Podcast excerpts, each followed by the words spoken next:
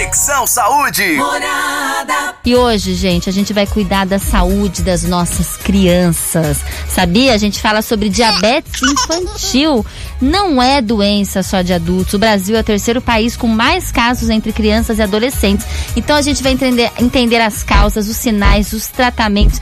E a gente recebe hoje a doutora Andresa Gílio, que é médica, pediatra e endocrinologista pediátrica aqui com a gente. A gente quer que você, ouvinte, esteja aqui com a gente, fique com a gente. E nós estamos no 33360098, isso mesmo. Mande a sua pergunta para pediatra e endocrinologista pediátrica, doutora Andresa Gílio, que a gente vai responder. E agora a gente dá as boas-vindas a ela, Miguel. Seja bem-vinda, doutora. Muito obrigada. Boa noite para todos. Doutora Andresa, a gente fala hoje de um assunto tão sério, é muito sério, os adultos já têm muito medo, é um, é um dos males, né? Um dos mal do século, não sei como que a gente pode falar, mas é um do mal, do, né? A diabetes, e hoje a gente fala da diabetes infantil. Então, assim, como que pode uma criança já ter diabetes, desenvolver diabetes? O que que a gente está fazendo de errado, doutora? Então, na verdade, para responder essa pergunta, nós temos que levar em consideração que não existe só um tipo de diabetes, tá? Na criança. Existem basicamente três tipos. Existe ah. aquele diabetes que a criança nasce com algum problema genético e ela já nasce desde o. É super raro, já nasce com diabetes. Quando nasce, já precisa é, usar insulina na maternidade, já recebe alta às vezes com insulina, mas é raríssimo, é chamado de diabetes neonatal. Isso aí é Olha. é genético, a gente não tem como fazer prevenção. O diabetes tipo 1, que é o mais comum na faixa etária infantil, é um diabetes que a gente chama de autoimune. Por algum motivo que eles relacionam uma parte genética e uma parte ambiental, por exemplo, um fator emocional, uma infecção viral, que a pessoa tendo a tendência genética, ela pega esse fator ambiental e acaba desenvolvendo uma é, inflamação no pâncreas. Então, esse pâncreas, que é o nosso órgão que produz insulina, para de produzir insulina. Então, a criança também é, tem que aplicar insulina desde o diagnóstico para o resto da vida.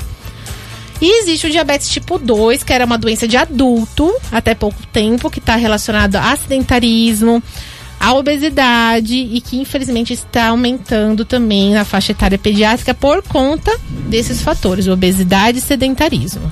E a obesidade também é uma outra questão, né? Um outro mal aí do século que é a obesidade e, tá, e parece assim que é o estilo de vida mesmo, é o que as mães escolhem para os filhos. A gente acaba indo nessa questão do industrializado, da facilidade, da praticidade e acaba prejudicando as crianças, né, doutora? É, eu acho que não só dentro de casa, todo o ambiente que nós vivemos hoje em dia são ambientes que a gente chama de obesogênicos. O que, que é isso? Você fica num ambiente que você não precisa mais levantar para mexer na televisão, você não precisa mais ir ao banco, você vai pagar alguma coisa no mercado ou numa farmácia, tem um monte de guloseimas nas gôndolas, na saída. Uh, tem essa questão de excesso de tarefas das crianças, as aulas de educação física não são mais valorizadas nas escolas, é muito, a maioria às vezes é aula teórica de educação física. Então, é todo o ambiente é, é obesogênico. Às vezes as famílias trabalham muito, chegam em casa e não tem um ambiente para fazer atividade física, né, apropriado. Então, a tendência é que a obesidade aumente sim, e aumente muito nos próximos anos e, consequentemente, o diabetes tipo 2 vai aumentar nas crianças também. E doutora, você falou que a diabetes é quando o nosso pâncreas para de produzir a insulina, é isso? Parou de produzir a insulina, a gente desenvolve a diabetes? Depende do tipo do diabetes. O diabetes ah. tipo 1, que é o diabetes autoimune, que é o diabetes da criança, sim. Quando nós temos o diabetes tipo 2, o que acontece é um mecanismo inverso. O pâncreas está tão sobrecarregado, produzindo tanta insulina, que é como se essa insulina perdesse o efeito. A gente fica com o que a gente chama de resistência insulínica. E chega um ponto que fica tão resistente esse corpo à ação da insulina que as crianças, se não cuidarem e forem evoluindo, elas podem um dia vir a usar insulina também, pelo diabetes tipo 2. Olha lá. Gente, Conexão Saúde aqui no ar. A gente fala de diabetes infantil. E a gente tem uma pergunta já de uma ouvinte. Ali, Miguel é, Pri, boa noite. Minha filha tem 9 anos. Ela é pré-diabética. Ela toma glifage Glifagen XR de 500 ml, miligrama. E a dificuldade que tenho é em escolher os alimentos que ela pode comer. Então eu queria saber da doutora como escolher os alimentos certos para uma criança diabética, doutora. É a Patrícia Aline da Silva do Jardim Brasil. Olha, Patrícia, uma hum. ótima participação, você já faz parte do nosso sorteio. E olha, a filhinha com 9 anos já tem diabetes, doutora Andresa. É, pelo que ela, a ouvinte está falando, a filha dela tem o que a gente chama né, de pré-diabetes. O que, que seria esse pré-diabetes? É uma criança que provavelmente ou tem um sedentarismo ou teve um ganho de peso e começou a ter essa resistência insulínica. A insulina dela começou a subir, foi detectado através de exames e já foi orientada que ela faça mudança de estilo de vida que, que a gente deve comer quando a gente tem resistência insulínica? Tudo que não faz pico de insulina. O que, que faz pico de insulina? Tudo que for carboidrato simples, açúcar, pizza, lanches, tudo que for aquele carboidrato que absorve rápido, ele pode piorar a insulina, porque essa insulina é liberada de forma de pico. Então, o ideal é sempre a gente tentar diminuir o máximo esses carboidratos simples e comer bastante fibras. Porque hum. as fibras, os alimentos integrais, eles não deixam fazer esse pico de insulina. E, além disso, exercícios. Os exercícios melhoram essa resistência insulínica periférica no corpo da pessoa. Então, associar alimentos com baixo índice glicêmico, associados à atividade física, já vai melhorar bastante o quadro da filha dela. Doutora Andresa Gílio aqui no Conexão Saúde para vocês ao vivo. Olha, aqui dando aulas aqui pra gente sobre diabetes infantil. E a gente tem mais uma participação. Boa noite, Pri. Boa noite, doutora Andresa. E a, todo, e a todos. E a partir de qual idade se desencadeia a diabetes emocional? E qual tipo é a mais preocupante? Obrigada, boa noite. Me coloca no sorteio. Não temos o seu nome aqui, ó. Não temos o seu nome aqui. Quem é você? Temos aqui a sua foto, loirinha. Mande aqui seu nome pra gente. A gente coloca você sim no sorteio. Que história é essa de diabetes emocional, doutor Andrés? Existe diabetes emocional? Então, na verdade, existe essa é, a crença de que alguns diabetes são chamados de emocionais por conta de mexer com esse sistema autoimune. Por exemplo, diabetes tipo 1, que é esse diabetes da autoimunidade, que o corpo vai lá e reage contra o próprio pâncreas, tem algumas pessoas que relacionam ao fator emocional que aconteceu na vida da criança. Ai, perdeu um avô, perdeu um cachorrinho, os pais se separaram. Então eles chamam de diabetes emocional. Mas na verdade, tudo que a gente sente, que a gente vive, mexe com os nossos hormônios, né? Aumenta cortisol, aumentam algumas coisas que podem ajudar a desencadear certas doenças chamar diabetes emocional não é correto, mas existem vários relatos que de mães que chegam no meu consultório falando: "Ai, doutora, realmente aconteceu tal coisa e ela desenvolveu diabetes". E a gente não tem como provar isso cientificamente. Como que a gente vai fazer um estudo falando que o diabetes pode ter sido desencadeado por alguma coisa emocional? Então a gente ouve relatos, não tem idade para isso acontecer. Tem pessoas que têm o gene e passam a vida inteira sem desenvolver diabetes porque elas não têm Olha. um desencadeante, não tem tanto o fator de infecção, o fator emocional, mas as pessoas às vezes podem ter o gene e sim entrar com alguma coisa que predispõe e desencadear o diabetes tipo 1, que é o chamado de diabetes emocional. Olha lá, a, recebemos aqui a Aline Roberta Firmiano, recebemos aqui o seu nome. Muito obrigada pela participação aqui no Conexão Saúde com a gente. Está no sorteio. E agora tenho uma questão. A gente vem falando da diabetes, doutora. Eu quero saber os sinais. Como que eu, mãe, cuidadora, avó, pai, tio, tia, sei que o meu menino, que a minha menina, que minha criança está com sinais de diabetes e precisa urgente procurar um pediatra? Então, o diabetes que preocupa mais, que é uma coisa mais de emergência, é o diabetes tipo 1. Porque a criança parou de produzir insulina e ela pode correr risco de vida. Então, quais são os sinais que a criança está tendo algumas, algum sintoma relacionado ao diabetes? São praticamente o que a gente chama de polis. A criança faz a poliúria, que é fazer muito xixi, muita urina, tem alguns relatos de que a criança fez, uh, foi lá, urinou e de repente juntou formiguinha no vaso. Hum. É, tem muito esses relatos. A criança que não fazia xixi na cama volta a fazer xixi na cama. Crianças de 5, 6 anos. Então a questão da urina é porque o corpo está tentando expulsar aquela glicose que está mais. Em excesso, né? O outro sintoma é polifagia. O que, é polifagia? Comer muito. Porque como você não tem insulina para você usar como fonte de energia a glicose, o corpo fica com fome o tempo todo. O tempo todo com fome, com fome, com fome. E as crianças vão emagrecendo e continuam comendo muito. Então, seria um é, é, sinal da polifagia junto com emagrecimento.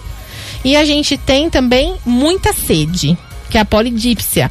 Sede, sede, sede, sede. Então a criança é como se ela estivesse ingerindo e saindo sem absorver. Ela Olha. ingere muita água, muita comida e emagrece. E a gente tem que ficar muito atento. atento. Ou, às vezes é um sinal inicial, já é bom a gente ficar atento. Ah, a criança começou a fazer xixi na cama, alguma coisa está errada. Aí a criança está comendo um pouco a mais e está emagrecendo. Não é normal. Se você está claro. comendo a mais, você tem que engordar.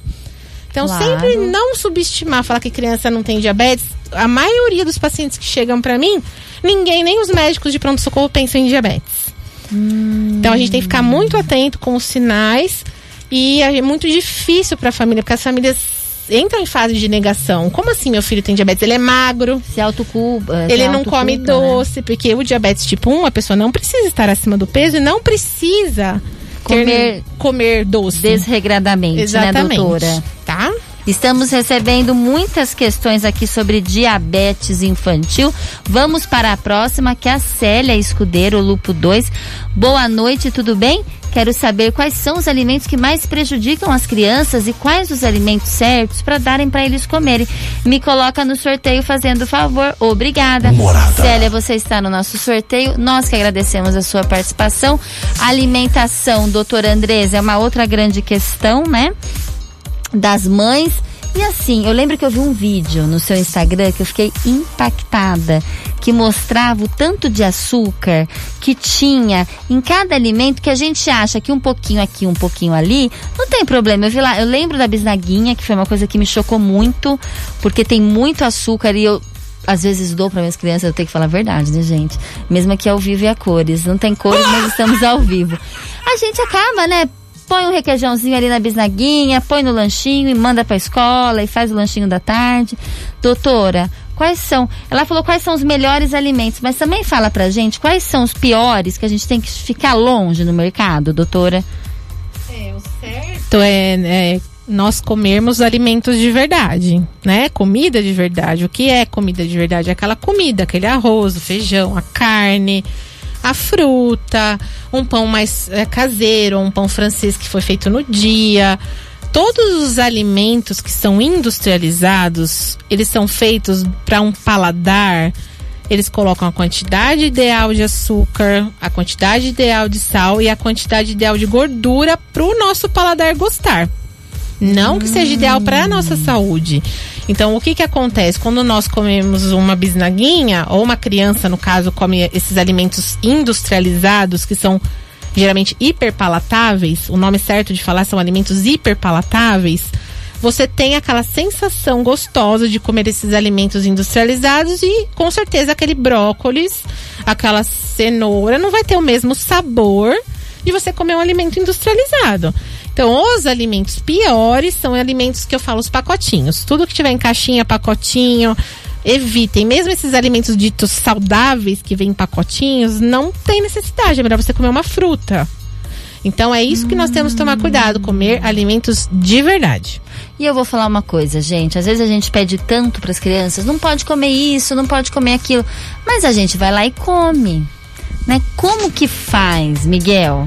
Você não deixou o seu sobrinho comer o chocolate, mas você foi lá e comeu ainda na frente dele. Não tem jeito, né, gente? Tem que dar um exemplo, né? Tem que tem dar que um dar... exemplo. A gente fala isso, mas é tão difícil. Eu acho tão difícil. Eu tenho duas crianças. Tem que comer escondido atrás da porta, doutora Andresa. Eu falo pros pais, na verdade, não para comer escondido, mas tem pais que vêm com esse, ah, eu não consigo ficar sem tomar refrigerante. Pois é. Eu não consigo ficar sem comer chocolate. Eu falo, ok, mas você não vai dar para deixar ao alcance da criança. Você toma no seu trabalho. Pois é. Você toma o que você faz com a sua vida, o que eu faço com a minha vida é responsabilidade minha.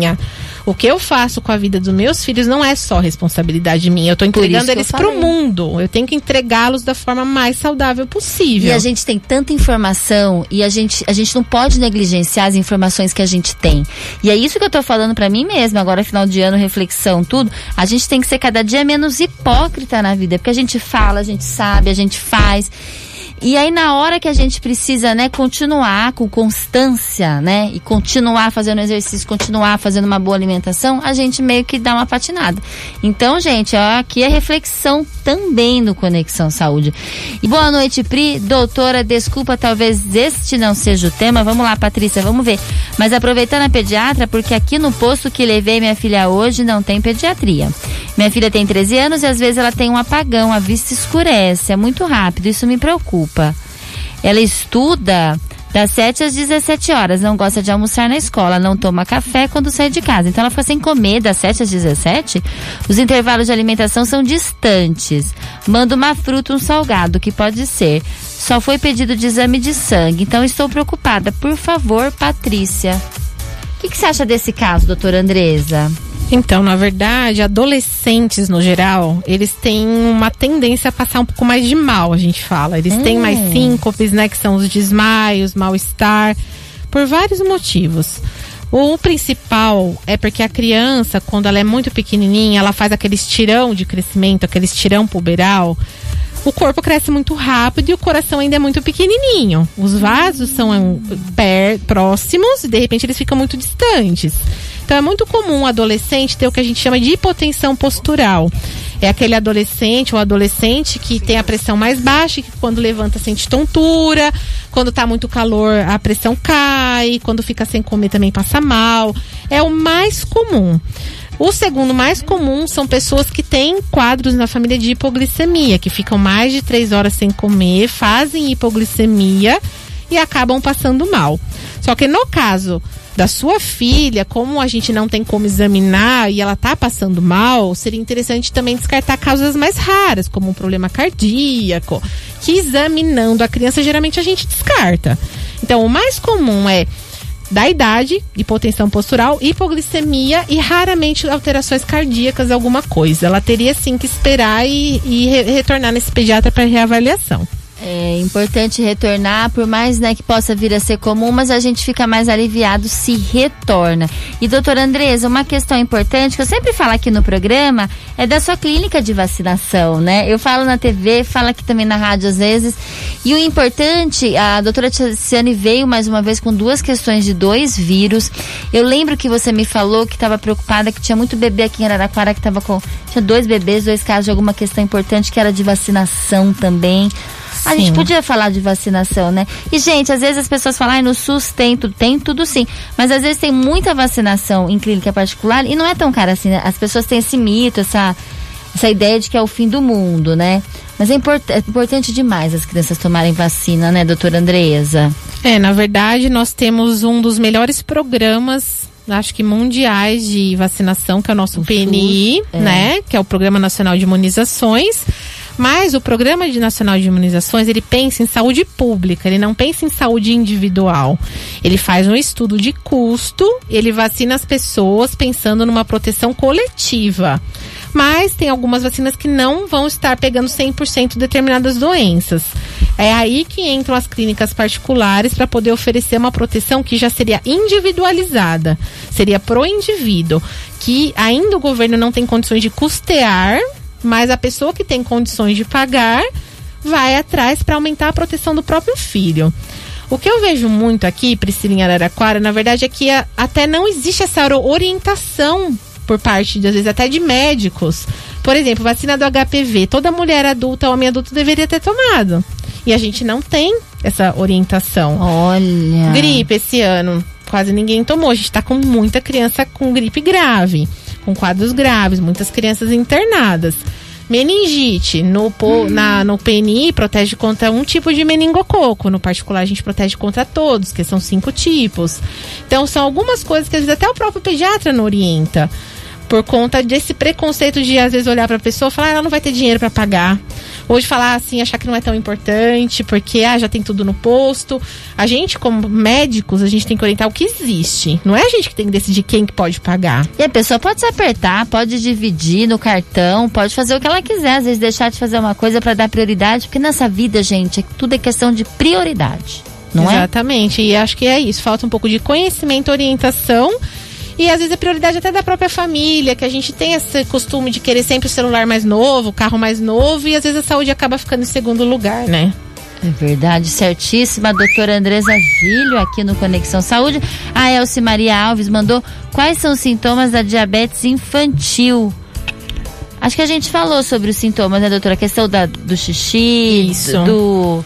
Né, de, de comer muito, de Isso. beber muita água e depois emagrecer, né? Isso, mas o importante é assim, se a pessoa for diagnosticada e feito o tratamento correto, não é para ela ter sintoma nenhum. É para ela ter uma vida dentro do normal, usando as insulinas, mas é para ela ter uma vida saudável e normal, sem nenhum sintoma. Perfeito, perfeito. E agora, doutora, é, aqui o, o Lucas Matheus Bonfim mandou pra gente ou não, Miguel? Ah, tá, porque eu também não tinha lido essa pergunta. Essa questão do tratamento. Por exemplo, fiquei sabendo que meu filho tem diabetes. Muitas mães ficam muito preocupadas. Como que é o tratamento dessa criança? Como? Porque deve ser difícil também, né? A criança às vezes. Se for tipo 2, ela tem um pouco de obesidade, é isso, doutora? É, se for o tipo 2, ela tem uma tendência genética associada ao sedentarismo e obesidade, que também não é uma coisa fácil de, de tratar também, De não. encarar, porque né? Mudar estilo de vida, acho que é uma das coisas mais mais difíceis que a gente tem na vida para fazer, né? Mas quando é o diabetes tipo 1, é muito difícil, porque é um diagnóstico que você já chega para a família falando, olha, é para sempre. O pâncreas Ah. dele não funciona mais. Ele vai ter que tomar insulina todos os dias e essa insulina é injeção.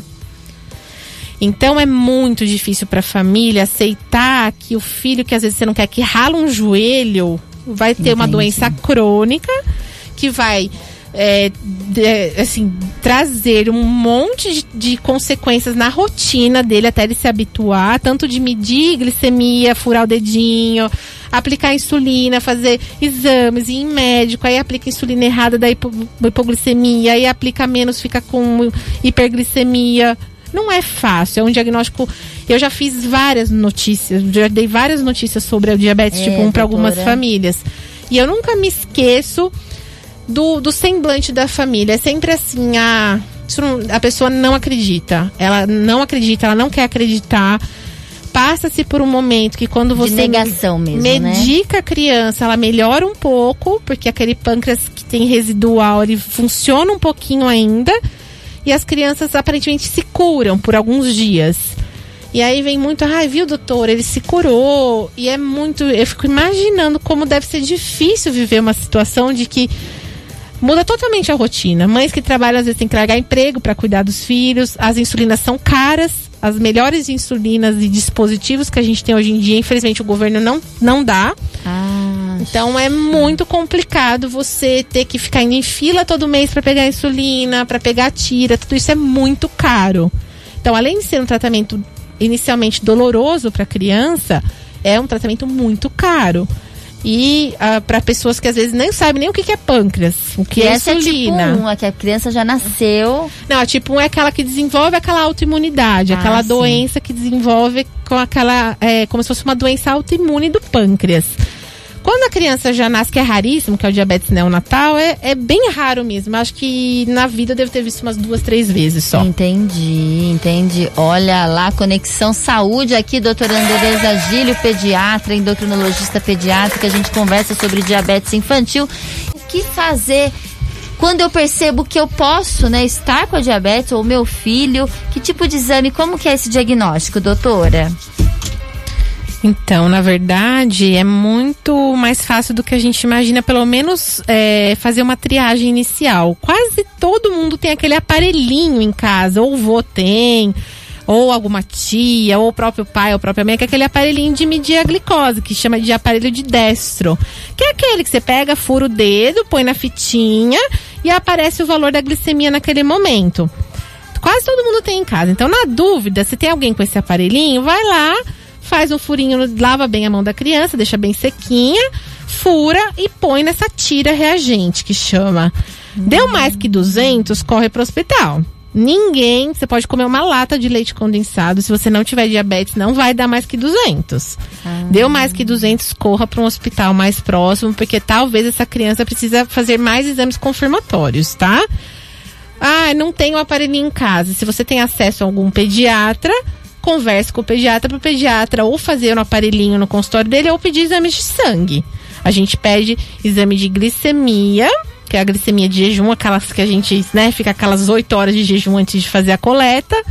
E tem um exame que chama hemoglobina glicada, que também é um exame de sangue.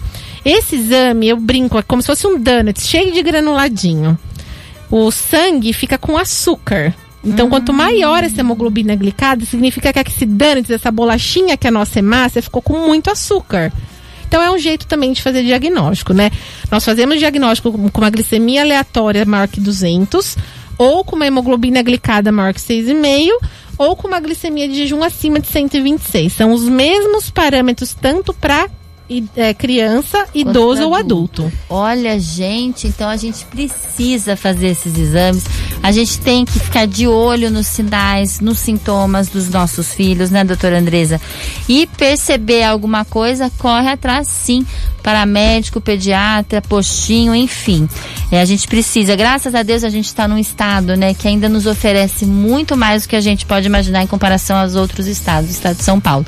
Doutora Andresa, Quer falar mais alguma questão sobre a diabetes? Quer deixar um recado aqui para os nossos ouvintes do Conexão Saúde? Você também está sempre no Conexão Saúde da TV toda quinta-feira, gente, todo sábado, toda quinta, uma da tarde, todo sábado, dez e meia da manhã. A gente está no ar, a doutora Andresa tem um bloco lá que chama Futurando. Toda semana ela dá dicas para os pais e são dicas muito essenciais, são importantes, não é, doutora?